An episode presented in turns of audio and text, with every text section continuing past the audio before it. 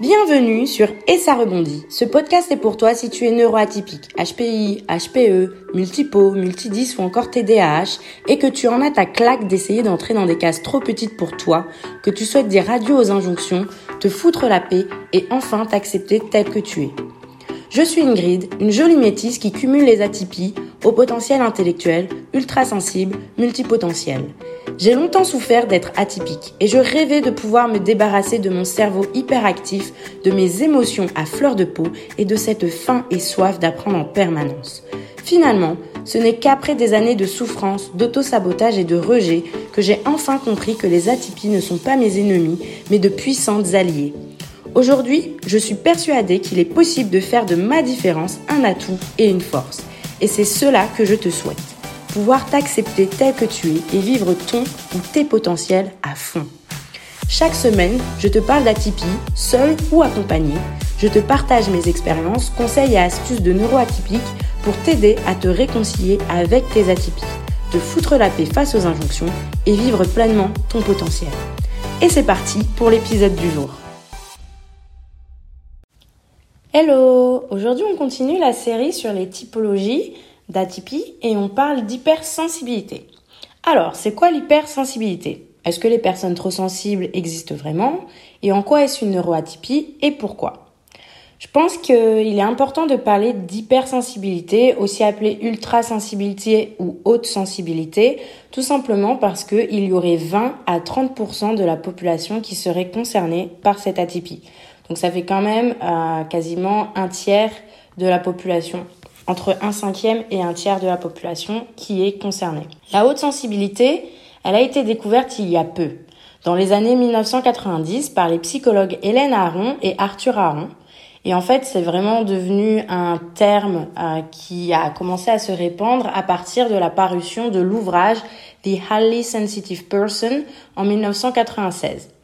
D'ailleurs, ce que je trouve intéressant, c'est de voir que le terme anglais, il fait pas référence à un excès de sensibilité comme le préfixe hyper laisse à penser en français, mais il parle plutôt en fait de haute sensibilité, ce qui laisse moins de place aux stéréotypes selon lesquels les personnes hautement sensibles seraient trop émotionnelles, trop sensibles, etc. Mais c'est quoi une personne hypersensible? Une personne hypersensible, c'est une personne qui a une sensibilité accrue ou plus profonde du système nerveux central aux stimuli physiques, émotionnels ou sociaux. En gros, ce que la personne va percevoir, eh ben, elle va le sentir de façon multipliée, de façon beaucoup plus intense qu'une personne neurotypique, qu'une personne normale. Les études faites sur le sujet montrent bien qu'il ne s'agit pas d'une défaillance, c'est pas que le système nerveux a une trop grande sensibilité ou que quelque chose est anormal, mais il s'agit bien d'un trait de personnalité qui apporte à la fois des forces et des défis. On est donc avec une hypersensibilité, elle sera toujours présente au long de la vie, ce n'est pas quelque chose qui disparaît. Une sensibilité élevée, c'est vraiment un trait de personnalité qui implique une réactivité accrue aux influences positives et négatives de l'environnement. Être hypersensible n'est donc pas un trouble, une anormalité ou une tare. Il s'agit de quelque chose de naturel. Prenons par exemple l'image de bouteilles d'eau. Certaines personnes sont comme des bouteilles d'eau plates de 50 centilitres et d'autres des bouteilles d'eau pétillante de 1 litre.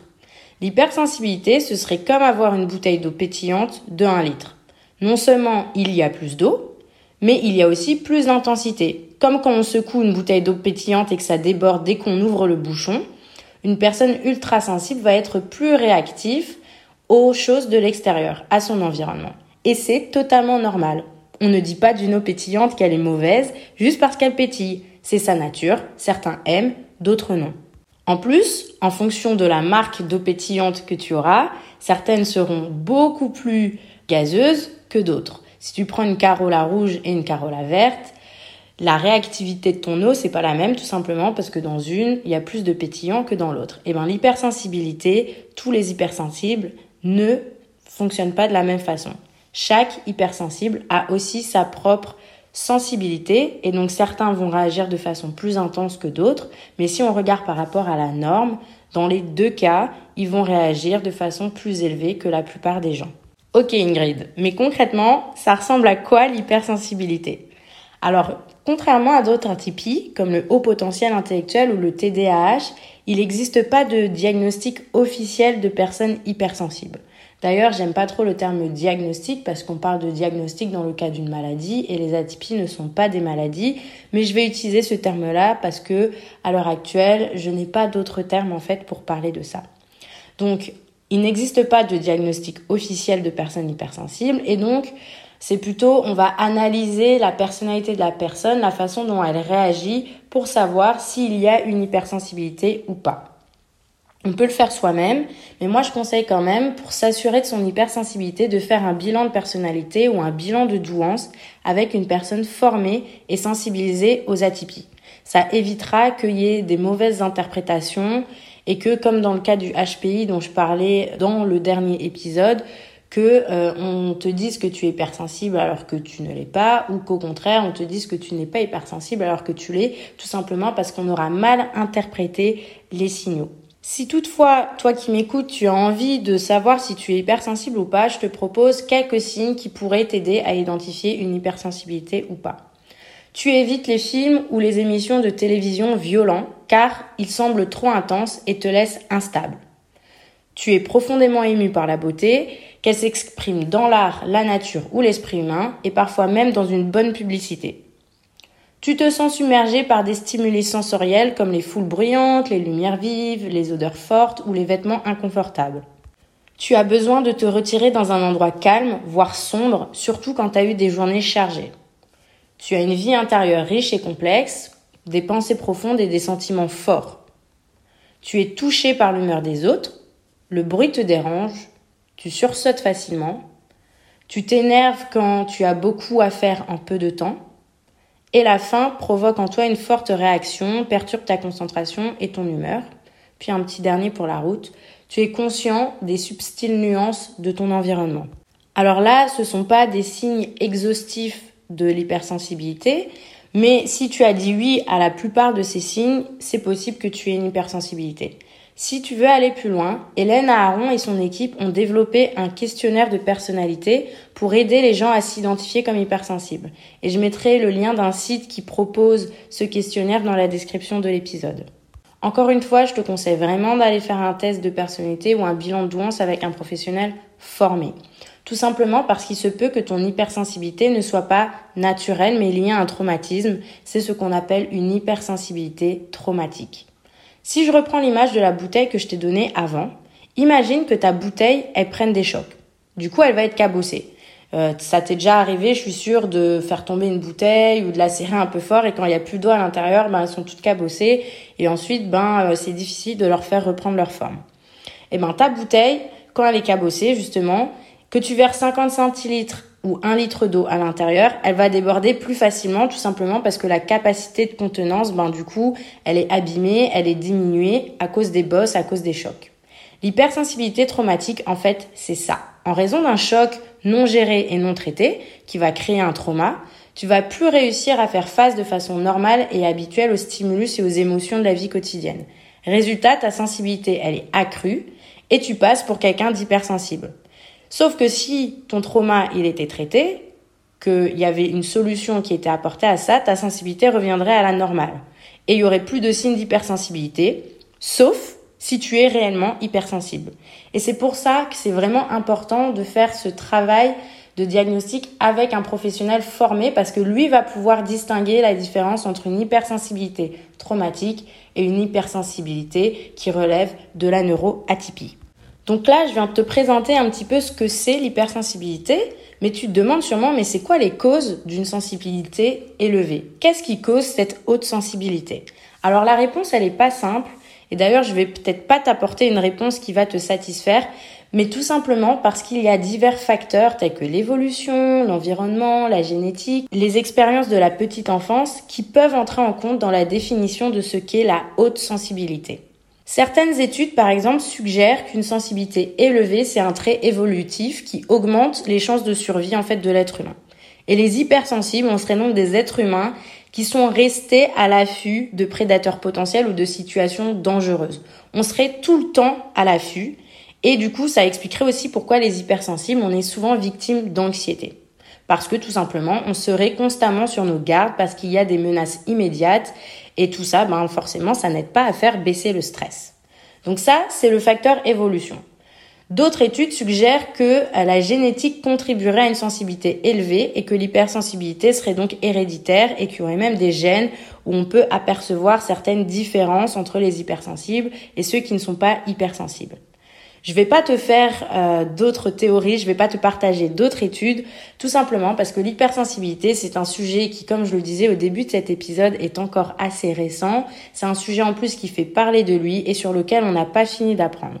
Avant de continuer cet épisode, j'aimerais aussi te parler euh, d'autres atypies et d'autres traits de personnalité que l'on va souvent confondre avec l'hypersensibilité. Donc un des traits de personnalité qu'on va souvent confondre avec l'hypersensibilité, c'est l'introversion. Donc les personnes qui sont très sensibles et les introverties, elles peuvent se sentir dépassées quand elles sont confrontées à trop de stimuli. Mais les introvertis, contrairement aux personnes hautement sensibles, aux hypersensibles, elles vont être uniquement submergées par les stimuli sociaux, comme par exemple les grandes foules ou les fêtes. Alors qu'un hypersensible, il va pouvoir être sensible à tous les types de stimuli sensoriels, que ce soit la lumière vive, les musiques fortes, les odeurs, et ça va pas se cantonner uniquement aux stimuli sociaux. On a aussi le trouble du traitement sensoriel qui est parfois confondu avec l'hypersensibilité. La différence entre le ce trouble et l'hypersensibilité, c'est que le trouble du traitement sensoriel, il peut entraîner une diminution de la fonction motrice, ce qui n'est pas caractéristique de l'ultrasensibilité. De plus, le trouble du traitement sensoriel, il peut aussi provoquer une sous-réactivité aux stimuli sensoriels. Donc en fait, on va avoir soit une diminution de la fonction motrice, Soit on peut aussi avoir une sous-réactivité aux stimuli. Alors que chez les hypersensibles, la réaction, elle va souvent être excessive face à un stimuli qui est dérangeant parce que tout simplement ce stimuli va être vécu comme une agression.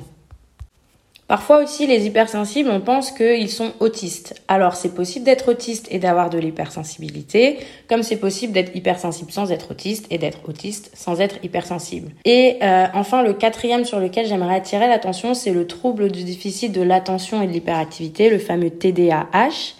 Et euh, souvent, en fait, les hypersensibles, ils peuvent être confondus avec les TDAH. Pourquoi? Parce que dans les deux cas, on va retrouver en général une réactivité excessive aux stimuli. Sauf que dans le cas des TDAH, on va pas juste avoir une réactivité excessive aux stimuli. On va aussi avoir des symptômes cognitifs que les hypersensibles ne présentent pas. Donc la différence entre le TDAH et l'hypersensibilité, encore une fois, ça va être par rapport à d'autres symptômes, d'autres signes qui vont permettre de différencier si là on est dans le cas d'un TDAH ou si là on est dans le cas d'une hypersensibilité. Avant de continuer et de te parler des atouts de l'hypersensibilité, j'aimerais aussi te rappeler qu'une sensibilité élevée, qu'une haute sensibilité, ce n'est pas un problème de santé mentale. Et si tu veux en savoir plus sur ce sujet, tu peux écouter un de mes épisodes de podcast qui est sorti euh, ben, la semaine dernière, je crois, et qui s'intitule Atypie et santé mentale. Et j'explique bien pourquoi une atypie, une neuroatypie, n'est pas et ne sera jamais un problème de santé mentale. Alors, Beaucoup de personnes que je croise et avec qui je parle, notamment sur mon compte Instagram, me disent qu'elles ont le sentiment d'être bizarres, folles ou d'être des chieurs parce qu'elles sont hypersensibles. Et je comprends totalement ça pour être aussi passée par là. Encore une fois, le regard des autres et leurs commentaires n'aident pas toujours à voir les atouts de l'hypersensibilité et c'est pour ça qu'aujourd'hui j'aimerais te montrer, pointer du doigt quelques atouts de l'hypersensibilité pour ne pas rester justement dans ce discours où on est toujours en train de dire que l'hypersensibilité est un problème, qu'on est trop, que c'est excessif, que on pourrait se calmer, etc. Et donc aujourd'hui, j'aimerais vraiment attirer ton attention sur le fait qu'il y a aussi des bonnes choses chez les personnes ultrasensibles. Alors, par exemple, les personnes hautement sensibles, elles vont être capables d'avoir des relations profondes et étroites avec les autres. Parce que les hypersensibles, ce sont des personnes qui se soucient profondément de leurs amis, de leur famille, des gens qui les entourent. Elles ont une empathie qui est vraiment exceptionnelle et ça, c'est un outil puissant dans les relations. Donc ça, c'est un des premiers atouts que je peux voir chez les hypersensibles. Un deuxième atout que j'aimerais voir avec toi, c'est le fait aussi que les personnes ultra sensibles, elles vont pouvoir apprécier plus facilement les petites choses de la vie. Que ce soit un bon vin, un bon repas ou une belle chanson, leur sensibilité, elle leur permet d'apprécier des choses à un niveau auquel la plupart des gens n'ont pas accès. Tu vas manger une glace avec une personne lambda, pour elle ce sera juste une glace. Une personne hypersensible, Elle va ressentir euh, le goût de la glace de façon intense, elle va ressentir les textures, elle va ressentir les odeurs et du coup ça va donner vraiment corps à cette glace d'une façon beaucoup plus intense qu'une personne neurotypique pourrait euh, le faire. Et donc pour moi, en fait, ça c'est un gros atout parce que ça permet de générer plus de gratitude pour ce qu'on a dans la vie. Et la gratitude, aujourd'hui, c'est prouvé que ça a des avantages indéniables sur la santé mentale et même la santé physique. Donc pour moi, l'hypersensibilité, quand on comprend son fonctionnement et qu'on sait vraiment en tirer parti, eh ben ça a vraiment des avantages d'un point de vue santé qui sont indéniables. Bref, je vais pas te donner plus d'atouts parce que j'aime bien garder des épisodes de podcast assez courts pour pas que ça te prenne non plus tout ton temps. Mais en tout cas, si tu as tendance à voir uniquement le côté négatif de ton hypersensibilité, je veux vraiment t'inviter à t'observer pour mieux te comprendre toi et ton fonctionnement. Parce que savoir gérer les caractéristiques uniques de l'hypersensibilité, c'est aussi avoir le pouvoir d'en faire une force plutôt que quelque chose de négatif. Et comme j'aime bien le dire dans mes posts sur Instagram, quand on sait gérer le pouvoir qu'on a en nous, et je pense que l'hypersensibilité est un super pouvoir, alors on peut faire des merveilles. Mais je ne sais pas si toi tu as déjà regardé des Marvel. Moi je me souviens d'un Marvel que j'ai regardé, c'était Superman, mais c'était une version ancienne. Et il y a un moment où Superman, il utilise mal son pouvoir et son super pouvoir devient une force de destruction au lieu de devenir quelque chose qui va sauver, aider l'humanité. Avec ton hypersensibilité, c'est pareil. Si tu sais en faire quelque chose de bon, si tu repères les bonnes choses qui sont liées à ton hypersensibilité, tu vas pouvoir en faire quelque chose d'extraordinaire qui va toucher les autres, qui va être utile dans ton quotidien, au travail, dans tes relations. Si par contre tu te focalises sans arrêt sur ce que te disent les autres, sur le fait que tu es trop, que tu as des émotions excessives, etc., tu ne vas voir que le côté négatif de ça et forcément ça va créer davantage d'anxiété, davantage de comparaison et davantage de problèmes de santé mentale. Du coup, si tu as envie de transformer ton hypersensibilité en super pouvoir et d'apprendre à voir le bon côté des choses, j'aimerais te donner 5 conseils qui sont basés sur ma propre expérience et aussi sur le récit d'autres personnes hautement sensibles. La première chose, ce serait d'éviter les horaires chargés. Mets en place des zones tampons dans ton agenda pour faire face aux imprévus sans stresser ou récupérer des moments plus intenses de ta journée. Cela va t'éviter de te sentir dépassé et secoué par les événements. Moi, c'est quelque chose maintenant que j'essaye de vraiment systématiser parce que je sais qu'il y a des choses qui vont venir dans ma journée, qui vont interrompre mon planning, qui vont créer une surcharge d'anxiété. Je sais aussi que certaines journées, ben, je vais devoir euh, mettre beaucoup plus d'énergie à réguler justement mes émotions, etc. parce que je vais être avec des personnes intenses ou dans des situations qui vont générer trop de stimuli qui sont agressifs pour moi et donc j'essaye au maximum de prévoir des zones tampons, des soirées tranquilles après ces journées-là. Apprendre à dire non, c'est une deuxième chose que tu peux faire. Parce qu'en tant qu'hypersensible, on a tendance à capter les besoins, les sentiments, les attentes des autres avant même qu'ils ne les énoncent. Et du coup, on a souvent tendance à tomber dans le syndrome du sauveur. On a envie de répondre aux besoins des autres, on a envie de les aider, on ne veut pas les laisser tomber. Et du coup, dire non, ça peut être un véritable défi pour les personnes hautement sensibles, mais c'est aussi extrêmement nécessaire si tu veux te préserver et si tu veux justement ne pas te cramer, comme j'aime dire, et garder une santé mentale saine. Mon troisième conseil pour toi, ce serait de faire preuve d'autocompassion. Les personnes ultrasensibles, on a tendance à être nos pires critiques. On se sent non seulement responsable du bonheur des autres, mais aussi on a tendance à être perfectionniste et à faire preuve d'une très grande introspection. Donc ça amène beaucoup d'autocritique et souvent aussi beaucoup de culpabilité. Donc l'une des solutions que moi j'ai trouvées par rapport à ça, c'est d'apprendre à se regarder avec bienveillance et compassion pour mettre en veille, en sourdine son juge intérieur. Une quatrième chose que je fais et qui m'a même poussé à de nombreuses reprises de totalement euh, supprimer mes réseaux sociaux, c'est de limiter la comparaison sociale. On est vraiment sujette au stress des comparaisons sociales en tant que personne hautement sensible. Parce que justement, comme je disais avant, on fait preuve d'une très grande introspection et donc on est conscient des possibilités d'amélioration de tout ce qu'on fait. Moi, quand je fais quelque chose, je vois plus souvent ce que je peux améliorer que ce que j'ai réussi. Et du coup, quand je vois ce que font les autres, je vais sans cesse me comparer. Et du coup, je vais me créer une certaine anxiété, je vais encore créer plus de perfectionnisme, je vais mettre en alerte maximale euh, mon juge intérieur, mon autocritique, etc. Et ça ne me fait pas du bien sur le long terme. Et enfin, un autre euh, conseil que je te donne et que j'ai expérimenté pendant mes vacances d'été en mode plus plus plus et c'est là où j'ai vraiment pris conscience de l'impact que cette petite chose a sur moi, c'est euh, une question d'alimentation. Donc je te conseille en tant qu'hypersensible d'avoir toujours à manger sur toi quelque chose à grignoter. Ça va peut-être te faire rire ce point-là, mais je te garantis que moi, ça m'a vraiment mis dans des situations compliquées à chaque fois que j'ai dérogé à la règle. Et donc j'ai vraiment retenu la leçon maintenant. Mais en gros, les personnes très sensibles, hautement sensibles, elles vont utiliser énormément d'énergie pour faire face aux stimulus, à leurs émotions et à celles des autres. Mais aussi à tous les imprévus de la vie quotidienne qui arrivent et qui justement, avec notre côté perfectionniste, ben, fait que euh, on va vite générer de l'anxiété. Résultat, ton corps, il a besoin de carburant et quand un hypersensible a faim, qu'il n'a plus de carburant, il ne tolère plus grand-chose et peut se mettre dans des états incompréhensibles pour le commun des mortels. C'est pour ça que je te conseille vraiment d'avoir quelque chose sur toi à grignoter parce que ça peut littéralement te sauver la mise. Voilà, je m'arrête pour aujourd'hui. L'épisode était un peu plus long que les derniers, je crois, mais j'espère que ces conseils vont être utiles, que tu as aimé cet épisode de podcast. Si tu as des questions sur l'hypersensibilité, tu peux t'abonner à ma newsletter. Je mets le lien aussi dans la description de cet épisode si tu veux recevoir du contenu chaque semaine. Voilà, c'est tout pour aujourd'hui. Je, te promets, je m'arrête là. Et en attendant de te retrouver dans le prochain épisode, je te souhaite une belle journée ou une bonne soirée en fonction de ton heure d'écoute. Merci à toi d'avoir écouté cet épisode de podcast jusqu'au bout. S'il t'a plu, tu peux laisser une note et un commentaire sur ta plateforme d'écoute préférée. Cela m'aidera à booster les écoutes et à atteindre plus d'atypiques comme toi et moi. N'hésite pas non plus à me faire tes retours et à me poser des questions directement ici ou sur mon compte Instagram et ça rebondit.